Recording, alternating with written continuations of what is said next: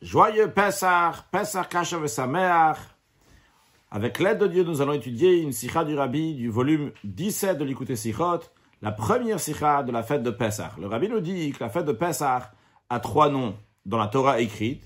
Ça s'appelle Chagamatzot, la fête des pains Deuxièmement, deuxième nom, dans la prière qui a été faite donc par les Anshe Knesset Agdola, par les gens de la grande assemblée, eux, ils ont institué de dire dans la prière que c'est Zman Cheruteinu, c'est le moment de notre liberté. C'est un deuxième nom donc. Troisième nom de la fête, dans les paroles de nos sages, et comme ça aussi c'est l'expression qu'on dit toujours, tous les sept jours de la fête sont appelés Chag Pesach, la fête de Pesach. Dans la note 2, le Rabbi dit, dans la Torah écrite, ce qu'on retrouve, c'est uniquement les deux premiers jours de Pesach, qui sont appelés donc Pesach. Mais dans la Torah oral, dans la Torah orale, dans la parole de nos sages, et dans l'expression donc en général, c'est les sept jours qui sont appelés Pessah.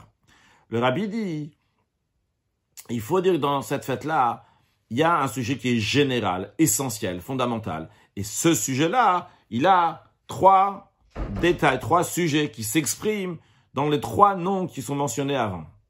Et le rabbi rajoute, pas seulement que ces trois noms-là donc expriment donc les détails du sujet essentiel, mais en plus de ça, vu que dans la Torah tout est en ordre, et Torah c'est le langage de Hora qui veut dire un enseignement, eh bien quand il y a plusieurs étapes, c'est-à-dire que tout d'abord on a ce qui est dans la Torah écrite, après on a ce que les sages de la grande assemblée ont institué de dire, et après nous avons ce que les paroles de nos sages et comment nous, nous on appelle la fête, eh bien c'est aussi en ordre. C'est-à-dire que d'abord on a Chaga Matzot, la fête des Matzot c'est en premier. Deuxièmement, nous avons Zman nous le moment de notre liberté. Et en troisième étape, nous avons la fête de Pessah. Pour expliquer cela, le rabbi nous dit dans ses bêtes que le moment de la sortie d'Égypte, comme c'est expliqué dans la prophétie du prophète Yecheskel, c'est le moment de la naissance du peuple juif. Ça s'appelle une Leida, une naissance. Non pas seulement parce que le peuple juif est devenu un peuple, ce qui est une chose qui peut arriver aussi à d'autres nations. Mais c'est pas seulement ça. Quand qui concerne le peuple juif, parce que le Bnei Israël, le peuple juif est devenu une nouvelle existence. Il y a quelque chose de nouveau ici qui s'est fait. Et d'ailleurs, comme le rabbi dit dans la note 6, que aussi à la sortie d'Égypte, ça a commencé donc le début de la conversion du peuple juif. Et au don de la Torah, c'est fini la conversion du peuple juif. Et quelqu'un qui se convertit, c'est comme un enfant qui vient de naître. Quelqu'un qui vient de naître, c'est tout à fait une nouveauté ici. C'est pas juste des gens qui sont réunis, qui sont devenus un peuple. Mais il y a une nouvelle existence qui est arrivée ici. Donc le peuple juif, lorsqu'il est né, c'est une nouvelle existence. Et le rabbi nous dit que le but, la perfection donc de la sortie d'Égypte, c'est quoi? C'est Matan Torah. Comme il est dit, Lorsque Dieu, c'est des paroles que Dieu a dit à Moshe Rabbeinu, avant même que le peuple juif soit sorti d'Égypte, il lui a dit que lorsque tu vas faire sortir le peuple juif d'Égypte, eh bien, vous allez servir Dieu sur cette montagne, sur le mont Sinaï. Dans la parenthèse, le Rabbi rajoute, c'est aussi une des explications que la fête de Shavuot, que Zman Matan le moment dont la Torah a été fixée, est fixé en comptant sept semaines depuis le lendemain de Pessah. C'est-à-dire Pessah, c'est le quinzième jour du mois de Nissan, et à partir du seizième jour du mois de Nissan, on commence à compter sept semaines. Et le cinquantième jour, ça va être la fête de Shavuot, qui est la fête du don de la Torah. Pourquoi, le rabbi nous dit, pourquoi la fête de Shavuot arrive suite au compte qu'on fait depuis la fête de Pessah? Le rabbi nous dit, c'est pour nous enseigner. Une des explications là pour nous enseigner que la fête de Shavuot, le don de la Torah, c'est une suite de la sortie d'Égypte. La sortie d'Égypte, donc qui était la naissance du peuple juif, eh bien, elle se conclut à Matan Torah, au don de la Torah. Le rabbi explique. C'est-à-dire, la naissance du peuple juif, est liée au fait que le peuple juif devient un peuple de Torah. Et dans la note 11 de Rabbi dit, comme le Rassag, Rabbi Sadia Gaon dit, que notre nation n'est pas une, nation uniquement avec sa Torah. C'est ce que le Rassag veut dire, ou comme c'est expliqué par ailleurs, c'est que des fois, pas des fois, toutes les nations en général, comment ils se deviennent une nation? Ils deviennent une nation en fonction de l'endroit où ils se trouvent ils se trouvent dans un endroit, et ça ce qui fait, donc ils sont une telle et telle nation. Mais là, le peuple juif, c'est pas parce qu'ils se trouvaient en terre d'Israël ou ailleurs qu'ils sont devenus une nation. Ils sont devenus une nation parce que la Torah rend le peuple juif une nation. Le rabbin nous dit que toute l'existence du peuple juif, et pas seulement le peuple juif, mais aussi chaque individuel du peuple juif, c'est quoi son existence, c'est quoi son essence? C'est la Torah. Quand je dis son naissance, non pas la naissance, le langage de Leida, mais son naissance essentielle, son mahout, qu'est-ce qu'il est? C'est la Torah. Et le rabbi nous dit, ça que le peuple juif est devenu une nouvelle, une, nouvelle identité, quelque chose de nouveau, c'est pas seulement parce qu'il y avait un problème avant, qu'il y avait un souci avant que ça pouvait pas arriver, parce que le peuple juif était en exil égyptien, et ils étaient dans un niveau très très bas, ils n'étaient pas des réceptacles pour recevoir la Torah, ils étaient dans les 49 niveaux d'impureté, et ils étaient dans une situation dont ils comptent la Torah et la Gdusha. C'est pas seulement pour ça que le peuple juif n'était pas encore un peuple, mais c'est essentiellement parce que la Torah, c'est quelque chose qui dépasse tout à fait l'être humain. Comme il y a écrit à propos de la Torah, Etzlo Amon Ashuim, Etzlo Amon, Etzlo c'est chez lui, Shakadosh ou Amon, Amon du langage de, nourrice, c'est-à-dire qu'il toujours grandi avec Akadosh Baruch il était avec Dieu, Shachouim, c'était un plaisir, Shakadosh Baruch Ou comme, donc ça c'est une expression qui est dans Michelet, donc du roi Shlomo. Puis il y a aussi l'expression, donc les anges, ils ont dit, lorsque Moshe Rabbeinu, il est venu prendre la Torah, une, un trésor, quelque chose qui est si précieux, qui était jalouse, jalousement gardé très fortement chez toi, Shakadosh Baruch qui est bien caché, lecha pour toi. C'est ce que Rabbi veut souligner ici c'est quelque chose qui est etzlo chez Dieu, ou bien que la dit lecha, ce que les anges ils ont dit lecha, c'est pour toi, c'est Hachem. L'idée c'est quoi? C'est quelque chose qui est lié avec Dieu. Quand c'est lié avec Dieu, avec le Créateur, c'est quelque chose qui n'a aucune commune mesure avec les créatures, avec les êtres humains. Et c'est la raison pour laquelle que chez les peuples juifs qui sont ici-bas, et en plus que le peuple juif est en Égypte, eh bien la Torah c'est quelque chose qui est complètement nouveau, nouveau dans le sens quelque chose qui n'est pas du tout dans leur contexte, quelque chose qui n'est pas du tout dans leur domaine. Alors Rabbi nous dit, Maintenant qu'on a compris que le peuple juif, il est né à la sortie d'Égypte. Et comment le peuple juif, il est né, il est une nouvelle existence. Et qui fait cette nouvelle existence? C'est la Torah qui fait que c'est une nouvelle existence. La Torah, c'est une dimension qui dépasse tout à fait l'être humain. Basé sur ça, on va comprendre les trois noms de la fête. Premier nom, la fête des Matzot. Deuxième nom, le moment de la liberté. Troisième nom, la fête de Pessah. Eh bien, ces trois noms-là expriment trois étapes qui sont nécessaires. Et dans cet ordre particulièrement, pour faire une nouvelle existence, pour faire quelque chose de nouveau.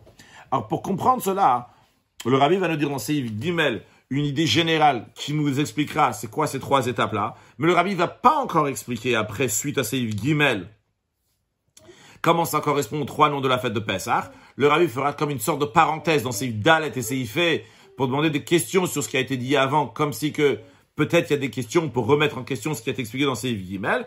Et après avoir clarifié donc Seif Dalet et fait que ce que nous avons dit dans Seif Gimel, ça tient bien. Le rabbi reviendra dans Seif Vav pour expliquer les trois étapes et les trois, étapes dans la naissance du peuple juif qui correspondent aux trois noms de la fête de Pessah.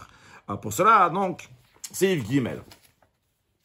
Ce que nous venons de dire, on peut le comprendre en donnant un exemple d'un rave, d'un maître qui enseigne à son élève une nouvelle idée que l'élève lui-même, par ses propres moyens, par son propre intellect, avec son cerveau, il n'aurait pas pu y arriver. Pour lui, c'est quelque chose de nouveau. Et quand on dit quelque chose de nouveau ici, c'est pas juste parce qu'il n'a pas entendu cette information jusqu'à présent. Mais la raison, elle est parce que c'est quelque chose qui dépasse le cerveau de l'être humain.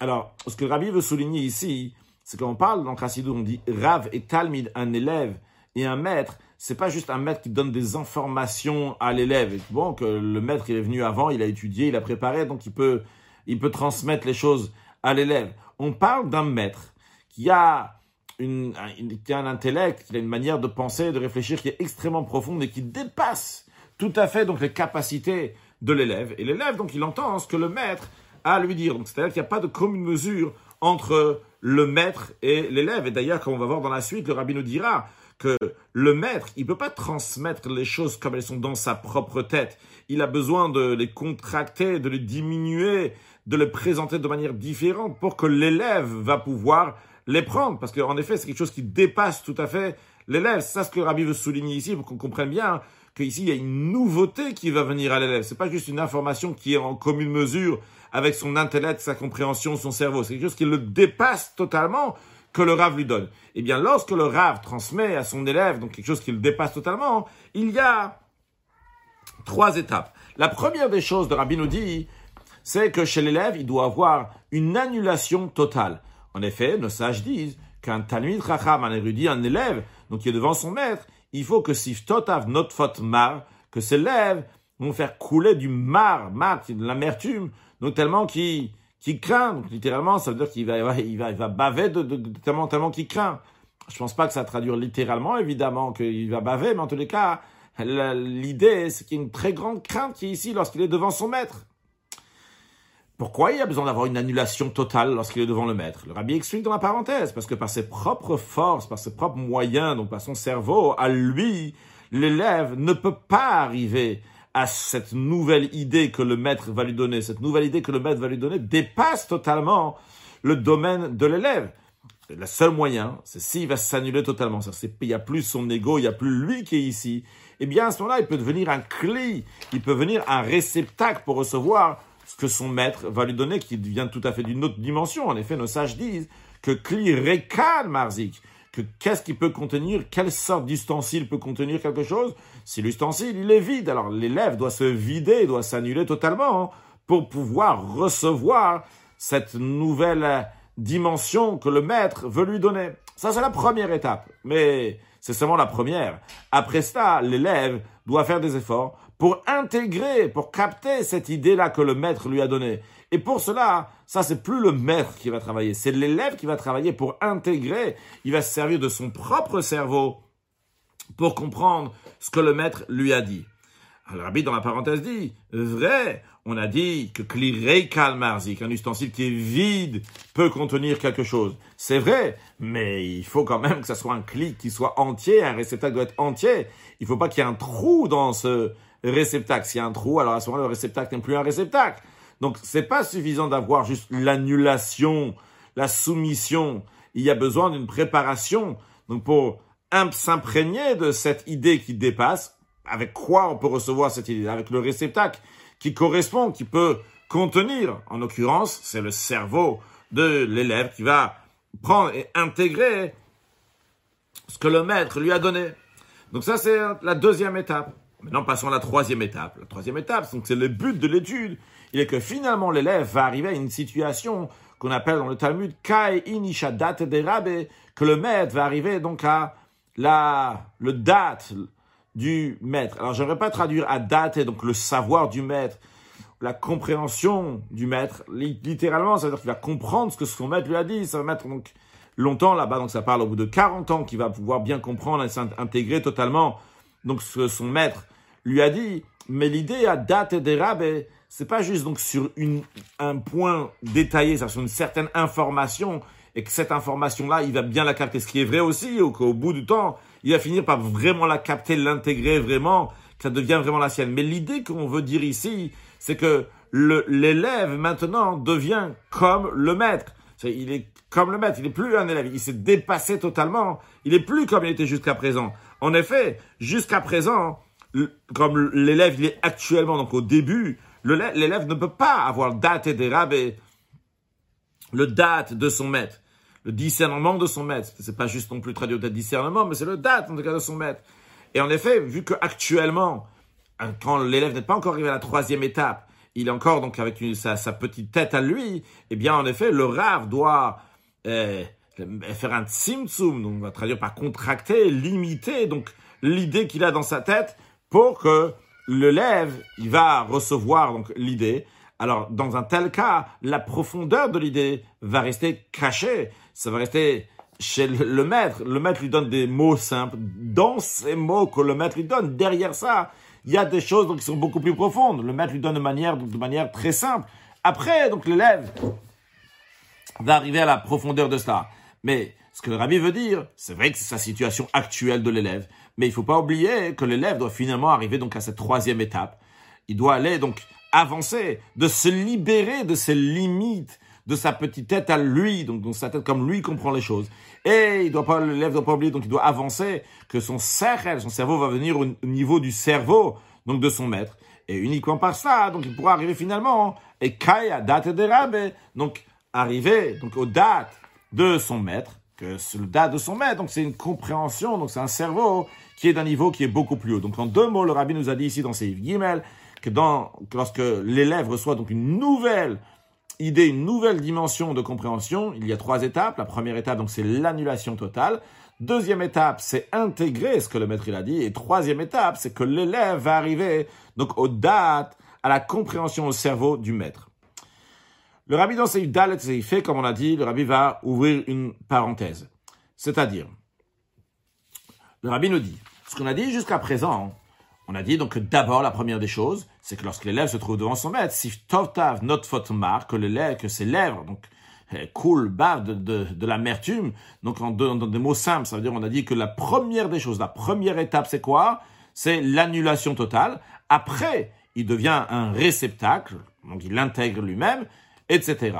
Le rabbi dit a priori, on pourrait demander une question. La Gemara, elle dit que lorsque Rabba, une autre version dans le Tanya, Rava, avant qu'il commence à donner donc un cours aux sages, il disait une parole réjouissante, une milta d'ibdichuta. Les sages se réjouissaient et seulement après, la Gemara dit, les sauf à la fin, ils s'asseyaient donc avec crainte et ils commençaient donc leur étude. Qu'est-ce qu'on voit ici? On voit dans cette Gemara, la Gemara dit, de le Rabbanan, avant que Rabba commence à enseigner aux sages, il disait une parole réjouissante. Et après seulement, en deuxième étape, il y avait la crainte. Donc, qu'est-ce qu'on voit ici? On voit de cette Gemara, a priori, que ça colle pas à ce qu'on a dit avant. Ici, on voit dans cette Gemara que d'abord, il faut ouvrir l'esprit, le mettre à l'aise, donc préparer le réceptacle qui va bien pouvoir écouter le cours. Et après seulement, en deuxième étape, il y a la crainte, il y a l'annulation. Nous, nous avons dit que la première étape, c'est l'annulation, alors que dans cette Gemara ici, on voit que la première étape, c'est la réjouissance, et après, en deuxième étape, seulement l'annulation. Alors, Rabbi dit, c'est pas contradictoire du tout. Parce que lorsque la elle dit qu'il disait une parole réjouissante avant de commencer l'étude, en effet, ici, on parle d'avant de commencer l'étude. Pour avoir l'esprit, pour que l'esprit soit attiré à l'étude, eh bien, il y a besoin d'une parole réjouissante. Mais cette parole réjouissante ne fait pas partie de l'étude. Quand est-ce que l'étude commence? C'est à partir du moment qu'il s'assoit be'emta avec crainte. Lorsque yatif be'emta, il commence avec crainte, c'est là que l'étude commence. Vrai, mikame avance là, avant l'étude. Il y a milta de il y a une parole réjouissante, mais cette parole réjouissante est seulement une introduction pour après commencer à l'étude même. Mais l'étude en elle-même, quand est-ce qu'elle commence? Elle commence au moment où il y a la crainte. Le, mot, le rabbi nous dit en autre mot, les paroles, la parole réjouissante, elle n'est pas là pour comprendre le sujet intellectuel, c'est pour éveiller la volonté, la volonté générale, que la personne, elle va voir donc son esprit qui va être dans une, dans une humeur agréable, on va dire, pour recevoir l'idée intellectuelle. Mais le lien entre le maître et l'élève, ici dans le sens le lien entre le maître et l'élève, c'est-à-dire de faire passer le message L'idée, la compréhension du maître à l'élève, ça, elle commence uniquement lorsqu'il yatif be'emta, que ce soit avec crainte à ce moment-là, ou patar bishmata, à ce moment-là, il commence donc à l'étude. Donc, dans Seif Dalet, le rabbi nous a dit, on aurait pu penser que c'est contradictoire, une Gemara qui, a priori, contradictoire à ce qu'on a dit avant. Avant, on avait, dans Seif Bet, Seif Gimel, le rabbi a dit que, avec quoi on commence? C'est avec la crainte, et seulement après, il y a d'autres étapes. Dans la Gemara, là-bas, on voit qu'il y avait une parole réjouissante. Le rabbi, c'est pas contradictoire parce que la parole réjouissante, c'est avant de commencer le processus même de l'étude. Pour mettre dans un état d'esprit d'étude, il y a une milta de une parole réjouissante qui est avant. Seif toujours dans le même esprit pour demander une question, ce qu'on a dit dans Seif Gimel. Et le rabbi nous dit que là, on va pouvoir demander, a priori, il y a aussi une question qui se pose dans une autre Gemara. Le rabbi va nous dire, encore une fois, c'est la même réponse qu'on a vu dans Seif Dalet. Comment cela? La Gemara, elle dit, elle raconte une histoire avec Elisha et Gehazi. Elisha, c'était le prophète. Gehazi, c'était son, son bedo, son chamash, celui qui travaillait donc chez Elisha. Et il s'est mal comporté et, Elisha l'a, l'a renvoyé. Après, il y a des, des conséquences qui n'étaient pas bonnes. De même, la Gemara raconte avec Rabbi Yeshua ben Brachia, qu'il était donc avec euh, celui qui a, qui a fondé donc le christianisme et donc il a, il a été dur avec lui. Et après, donc voilà ce qui est arrivé, c'est qu'il a fait l'idolâtrie. Donc c'est ce que la Gemara, elle raconte. Et la Gemara, on dit de ça, elle dit, le olam te'es moldoch, que toujours, c'est la gauche qui va repousser, vimin et la droite qui va rapprocher. Alors, ce que le rabbi dit dans la parenthèse, qu'on veut souligner ici dans la Gemara, c'est lorsqu'il faut repousser, on le fait avec la main gauche. La main gauche, qui est une main qui est faible. Vrai, des fois, il y a besoin de repousser, mais quand on repousse, ça doit être avec la main qui est faible. Et quand on rapproche, rapproche, ça doit être fait avec la main qui est droite. Il faut fortement, le rapprochement doit être plus fort que lorsqu'on repousse. Mais la question que le rabbi demande ici est la suivante. On voit ici dans la Gemara que le Olam, toujours, la gauche doit d'abord repousser, la, gauche doit repousser. Et après, après, on nous parle donc de la droite. Qu'est-ce que ça veut dire? Qu'est-ce qu'on voit ici? Que toujours, toujours, qu'est-ce qu'il y a besoin d'abord? Il y a besoin d'abord la gauche qui va repousser. Et uniquement après, la droite va rapprocher.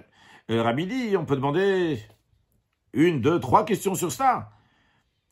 Comment ça marche avec ce qu'on a dit avant? La Gemara, elle a dit que Mika, mais avant de commencer à étudier, il dit Milta il dit une parole réjouissante. Et après, finalement, il s'assoit avec crainte.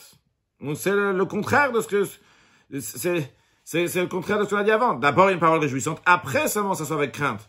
Et tandis que, nous, on a dit avant qu'il faut commencer avec et comment ça correspond avec cette Gemara qui dit qu'on commence d'abord avec la gauche, après avec la droite. C'est pas exactement comme j'ai dit tout à l'heure, c'est une deuxième Gemara qui contredit.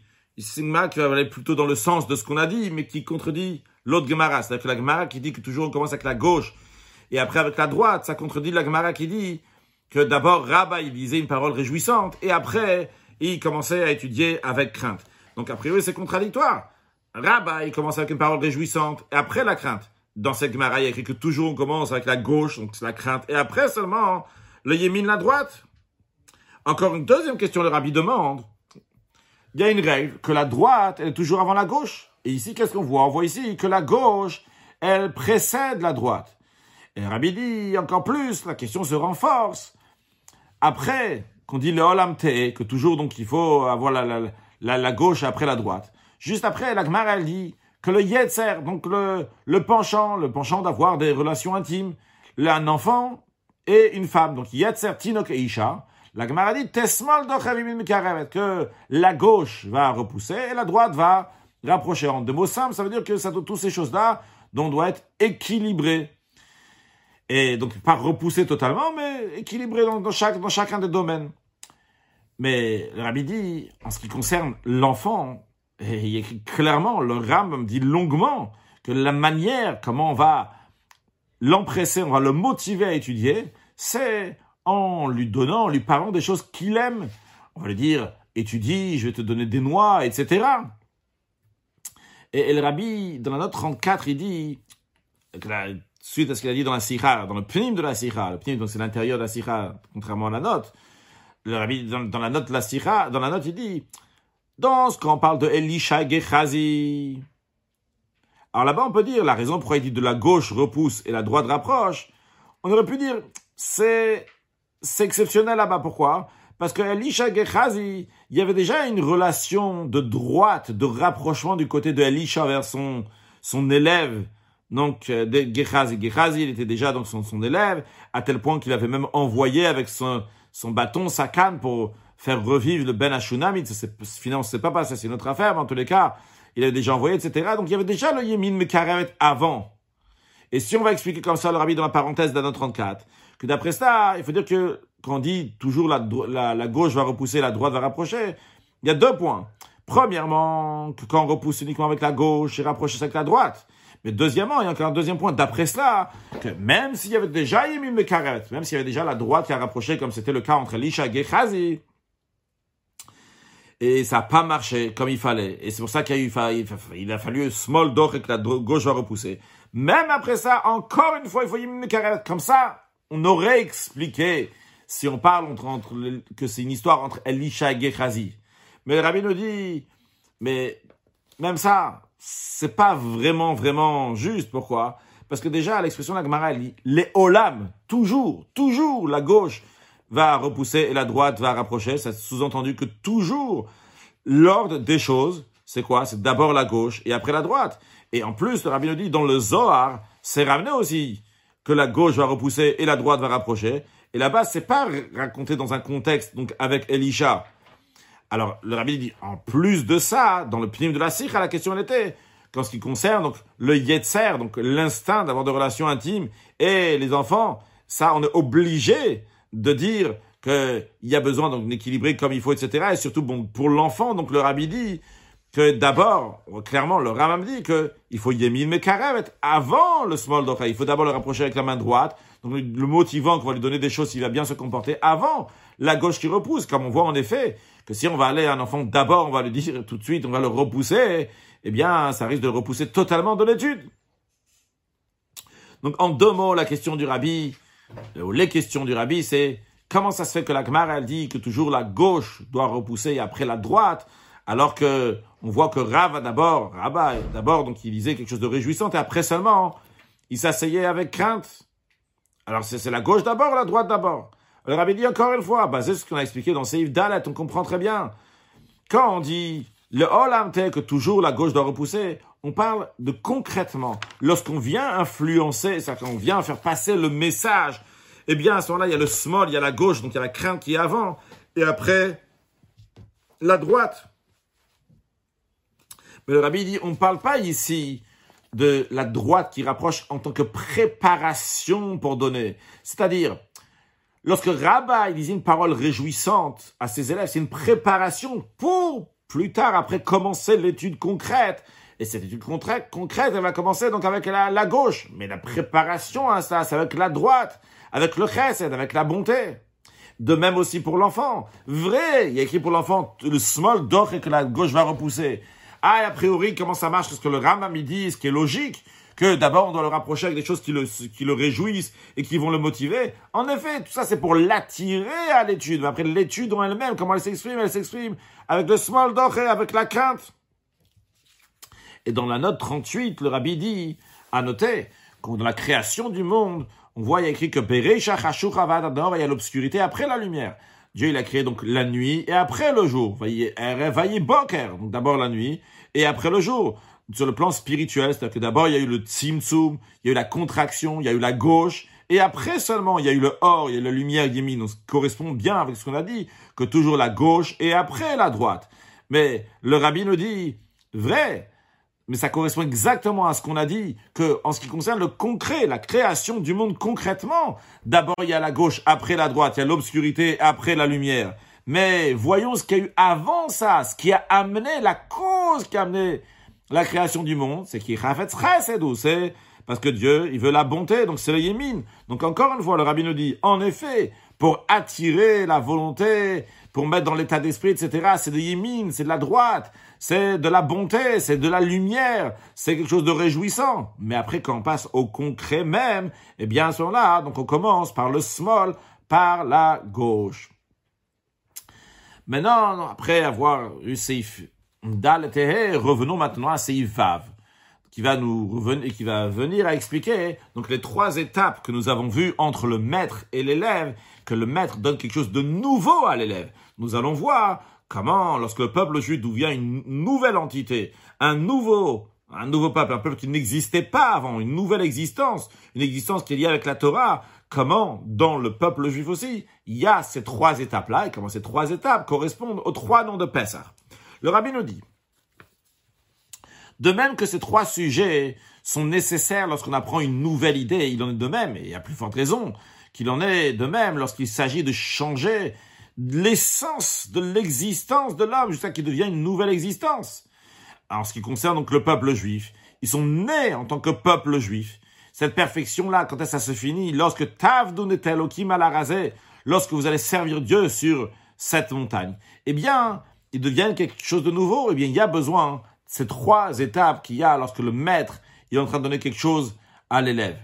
Premièrement, il y a besoin, pour que le peuple juif va pouvoir recevoir la Torah, il y a besoin de Tavdun, Tavdun qui vient du langage de Eved, de Avoda, donc des efforts, des efforts qui sont très très forts, qui vont, le peuple juif a besoin d'annuler totalement leur euh, forme, leur manière qu'ils étaient avant, qui contre, qui, qui, qui collent pas avec la Torah, qui est contre l'idée de la Torah comme ils étaient en Égypte. Il faut Avodat Eved, un travail de serviteur. Un serviteur, donc, qui sert son maître avec une annulation totale avec Kabbalatol. Pourquoi c'est nécessaire? Parce que pour recevoir la Torah de Dieu, il y a besoin de Nas et Venishma. D'abord, on dit Nas et on va faire, après on va comprendre comme un serviteur. D'abord, il va faire. Ça, c'est l'annulation totale. Il y a plus de moi ici, un clirical, un ustensile qui est vide. Ça, c'est la première étape seulement. Mais il faut pas oublier qu'il y a une deuxième étape. D'un autre côté, en revanche, le travail de Tavdoun, quand on dit servir, c'est pas une sorte de servitude qui casse l'existence du juif. Au contraire, cette servitude devient toute l'essence du juif, ça devient toute son existence. Dans le même esprit qu'on retrouve à propos des poissons, des poissons qui, sont dans, l'eau, d'après Rabbi Shimon ben Gamliel, ils ne font pas écran entre l'eau. Alors de manière plus précise, dans le 42, le Rabbi Rabbi Mishnah de, de Mikvaot, là-bas on parle d'un mikvé. Un mikvé a besoin d'avoir 40 CA d'eau. CA c'est une mesure comme des, comme des litres, donc c'est 40 CA. Maintenant imaginons qu'il y a deux bassins. Dans chacun des bassins, il y a 20 CA c'est les deux migvés ne sont pas valables, ne sont pas cachés. Le migvé doit avoir 40 CA. Qu'est-ce qu'il faut faire? Il faut faire un trou entre les deux bassins. Comme ça, les deux bassins vont se rattacher. Quelle est la taille de ce trou? La Mishnah dit, ça doit être chauffer et anode. Concrètement, chauffer et anode, c'est qu'on prend ces deux doigts, on les tourne comme ça dans le trou. Si ces deux doigts ils tournent dans le trou, eh bien, le trou est suffisamment grand pour pouvoir rattacher les deux bassins. Et donc, nous avons un mivé cachère. Si quelqu'un va se tremper dans ce bassin ou dans l'autre, ou bien va tremper un ustensile et a contracté l'impureté dans ce bassin pour qu'il se purifie, eh bien, c'est bon, il devient pur parce qu'il s'est trempé dans un bassin de 40 CA, vu que les deux bassins de 20 CA sont rattachés par ce chauffer éthanol. Maintenant, qu'est-ce qui se passe si ça se bouche? Si ça se bouche, à ce moment-là, c'est problématique. Et maintenant, dans la Mishnah là-bas, Rabban Shimon Ben Yamiel dit que si c'est bouché avec donc quelque chose qui naît qui dans l'eau, donc qui fait partie de l'eau, qui vit dans l'eau, eh bien à ce moment-là, c'est pas considéré bouché. Ça fait partie, ça fait partie donc de l'eau. Et donc si c'est dans, par exemple, s'il y a un poisson qui est dans le trou entre les deux bassins, eh bien tu trempes dans l'un ou dans l'autre, eh bien c'est cachère, c'est valable. C'est ce que Rabbi Shimon ben Gamliel dit. Alors vrai, la n'est pas comme lui, mais le rabbi nous dit. Donc ce qu'on est en train de dire ici, c'est que le peuple juif, quand il va avoir le taf ou le servitude, c'est pas qu'ils vont s'annuler, mais c'est qu'ils vont faire partie intégrante maintenant d'Akadosh ou de l'idée d'Akadosh Ils vont s'imprégner de l'idée de Dieu. Le rabbi nous dit en effet que le peuple juif, la Torah, sont comme des poissons de la mer. Le rabbi fait référence dans la note 43, dans le traité Brachot. Il y a l'histoire avec Rabbi Akiva qui enseignait la Torah alors c'était interdit par les Romains que Papus Ben Yehuda, il lui a dit, tu risques ta vie en enseignant la Torah. Et Rabbi Akiva lui a dit, je vais te raconter une histoire. Une fois, il y avait des poissons, il y avait un renard qui, était à côté d'un fleuve, d'un endroit, en tout cas, il y a des poissons. Et il a vu les poissons qui étaient dans, l'eau, qui étaient très agités. Il leur a dit, qu'est-ce qui se passe? Qu'est-ce qui vous arrive? Il a dit, les poissons ont répondu qu'ils ont peur des pêcheurs. Alors le renard leur a dit, vous savez quoi? Venez sur terre et on va vivre ensemble comme à l'époque nos ancêtres vivaient ensemble. Alors les poissons lui ont dit, toi, tu es le renard qu'on dit que tu es le plus intelligent des animaux, tu es bête comme tout. Regarde, si déjà lorsque nous sommes dans l'eau, on risque, on a peur des pêcheurs, si on va sortir de l'eau, c'est sûr et certain qu'on va pas vivre. Donc Rabbi Akiva dit à Papus Ben Yehuda, si déjà lorsqu'on étudie la Torah, c'est pas évident ce qui va se passer avec les Romains, mais si on va plus étudier la Torah, c'est la mort, il reste plus rien. Donc en tous les cas, l'idée que le rabbi veut dire ici, c'est que la Torah et le peuple juif sont comme les poissons et l'eau, donc qui correspond à l'idée que Rashbag, Rabbi Shimon ben Gamliel dit que les poissons qui sont dans l'eau font partie de l'eau. Donc le rabbi dit ici, vrai qu'il y a ici un tavdoun, une avdout, une servitude, une annulation à Kadosh Baruch mais c'est pas une annulation qui casse, c'est une annulation qui épanouit la personne, que la personne fait partie intégrante maintenant de la divinité d'Akadosh Baruch Le rabbi nous dit, en effet, nos sages disent ben Qu'est-ce qu'une personne libre Uniquement celui qui étudie la Torah? Et a priori, on peut dire comment ça se fait ça veut dire c'est quoi cette histoire? Torah, c'est tavdun, c'est une servitude. Pourquoi on dit qu'il est ben chorin, il est libre? La raison, elle est le rabbi dit. Parce que la vraie nature du juif, c'est quoi? S'accomplir Torah mitzvot. Comme la Mishnah dit, il est koni, j'étais créé pour servir mon créateur. Et c'est la raison pour laquelle, lorsqu'un juif ne fait pas Torah au mitzvot que Dieu en préserve, eh bien, bien qu'il ait l'impression qu'il est libre et qu'il n'a pas de, il n'a pas de joug sur lui, et comme ça c'est plus facile dans la vie que s'il avait fait Torah mitzvot. Quand même, vu qu'il a, ce juif-là a une vie qui n'est pas basée sur la Torah que Dieu en préserve, et c'est le contraire de ce qu'il a besoin dans la nature et dans l'essence du juif, eh bien, c'est une avodat perer. Ça, c'est un travail qui est très très dur. Il se croit qu'il est frei, qu'il est libre de Torah Mitzot, en vérité, il a encore une plus grande servitude. servitude. Quelle sorte de servitude? Avodat perer. C'est quoi Avodat perer, une servitude? Donc qui est dure C'est comme le sage disent à propos des Juifs qui étaient en Égypte, que les, Égyptiens leur ont donné Avodat perer, c'est qu'ils ont donné le travail des femmes pour les hommes. Et vice versa aussi là-bas dans la Gemara. C'est-à-dire que ça peut être un travail qui est plus facile pour les hommes de faire le travail des femmes. Mais vu que les hommes, c'est pas leur habitude de faire ça, c'est pas leur nature, eh bien c'est une avodat père parce que c'est pas leur habitude. Donc chez le juif aussi, uniquement lorsque le juif, il y a le tavdun, il est soumis à Kadosh Baruch, il a le bitul à Kadosh Baruch, à ce moment-là, le juif, il est vraiment ben il a une vraie liberté. Donc ça, c'est la deuxième étape. Dans ce que, l'exemple qu'on avait donné tout à l'heure, donc du rave, du maître qui enseigne à l'élève, eh bien, l'élève, la deuxième étape, c'est qu'il doit intégrer ce que le maître lui a donné, cette nouvelle dimension que le maître lui a donnée. Ici aussi, le peuple juif donc, doit intégrer cette table, cette servitude vers Akadosh Baruch, ça devenir toute l'existence du juif, jusqu'à qu'il va s'épanouir avec ça, et il va ressentir sa liberté. La troisième étape, le rabbi nous dit, par le don de la Torah, ça s'est fait un changement dans le peuple juif, un changement qui n'a aucune commune mesure à tel point que le sujet de Tavdun, donc servitude de Bnei Israël, qui a priori, donc jusqu'à présent, était un travail donc qui était limité, mais maintenant ce travail-là, il est lié avec le Noten à Torah, celui qui a donné la Torah, donc il est lié avec Akadosh Baruch, ou au moment du don de la Torah, le Rabbi ramène dans la note 48, c'était aussi ramené avant dans la note 7, le Rabbi dit qu'au moment du don de la Torah, Dieu a enlevé une séparation qu'il y avait entre le haut et le bas. Le Rabbi se fait référence donc à Midrash, bien connu qui en est très souvent dans Chassidut, qu'il y avait un roi qui a dit que les gens de Rome vont pas descendre en Syrie et les gens de Syrie vont pas monter à Rome.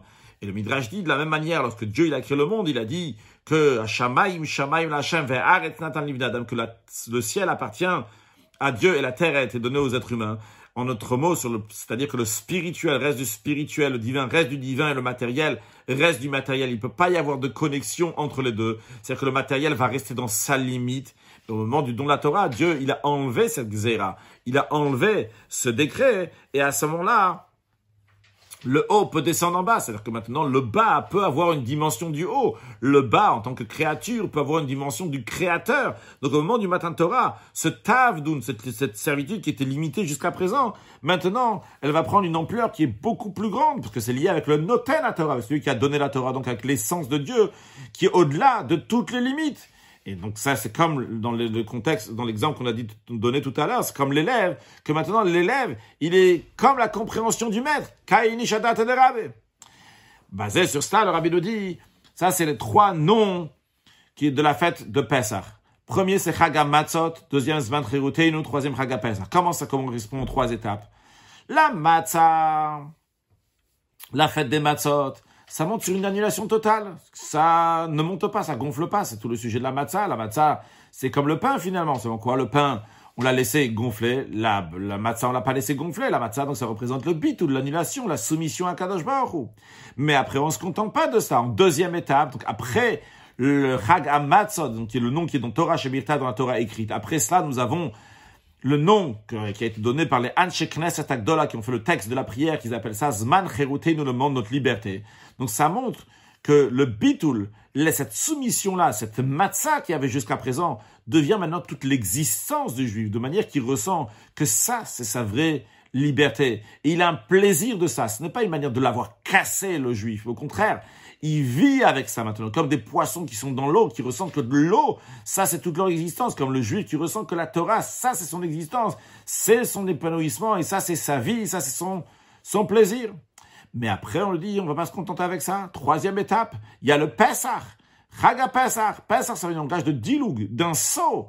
Donc, un saut qui est au-delà tout à fait, qui a aucune commune mesure de ce qu'il y avait chez le peuple juif jusqu'à présent.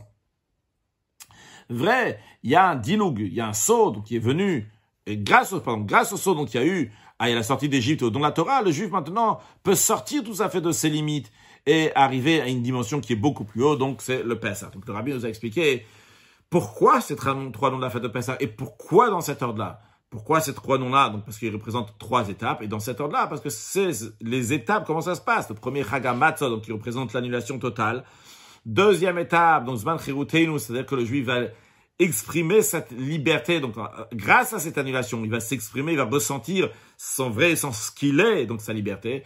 Et en troisième étape, on lui dit que maintenant, vu qu'il y a Pessah, c'est un dilouk, c'est un saut, eh bien, tu dois tout à fait décoller de ce que tu savais jusqu'à présent et arriver à un niveau qui est beaucoup plus haut. D'ailleurs, dans la note 52, le rabbi nous dit que déjà, au moment de la sortie d'Égypte, il y avait besoin donc du dilouk, du saut, quand ils étaient au peuple juif. Pourquoi? Parce qu'en plus du fait, quand ils étaient en Égypte, c'était une préparation don de la Torah. C'est pour ça que tout de suite à la sortie d'Égypte, il faut avoir la préparation, pas seulement de deux premières étapes, donc de Matzah et Cherut, mais aussi la troisième étape, donc du saut de Matan Torah.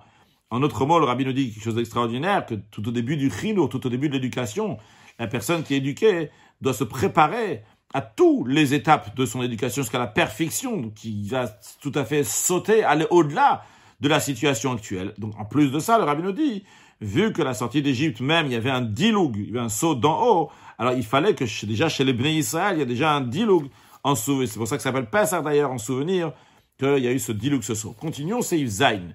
Le rabbi conclut tout ça avec un enseignement, un des enseignements qu'on apprend de ça dans le service d'Hachem de chaque juif. L'Admor nous dit que le début du service d'Hachem, la base essentielle, c'est la crainte. La crainte qui exprime le Kabbalatol, sera le jour d'Akadosh qui représente un travail de serviteur. Mais le rabbi nous dit ce travail-là, il ne doit pas être fait avec tristesse, en cassant la personne Chazve Shalom. Vu que Ve'amer Kulam Tzadikim, ton peuple sont tous des Tzadikim, et chez un Tzadik, dans la Gdusha, il n'y a rien à casser, il n'y a que du positif. Le rabbi dit comme une sorte de parenthèse, uniquement si la personne, elle a fait, à cause de ce mauvais comportement, il a fait donc une barrière qui le sépare entre la divinité et lui. Il doit casser. Qu'est-ce qu'il doit casser?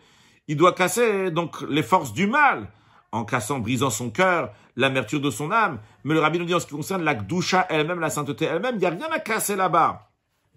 Lorsqu'il y a besoin, un cœur qui est qui est brisé, un esprit qui est bas, c'est par rapport au corps, à l'âme animale. Lorsque le corps et l'âme animale sont une situation donc, qui domine la personne, à ce moment-là, par savoir le cœur brisé et que l'âme, donc en amertume, donc il va éveiller donc ce qu'on appelle des gvurot des rigueurs qui sont saintes, et eh bien par cela, ça va annuler, ça va casser donc le corps et l'âme animale qui dominent sur la personne. Donc ça, c'est par rapport donc à l'âme animale, au corps de la personne, aux forces du mal que la personne a pu faire. Donc dans ça, là-bas, il y a des choses qui sont peut-être de casser. Mais le rabbi nous dit en ce qui concerne donc le nefesh elokit, l'âme divine, il n'y a pas de quoi casser du tout. Il n'y a que de la joie. Et entre parenthèses, le rabbi nous dit, c'est aussi l'explication de l'histoire.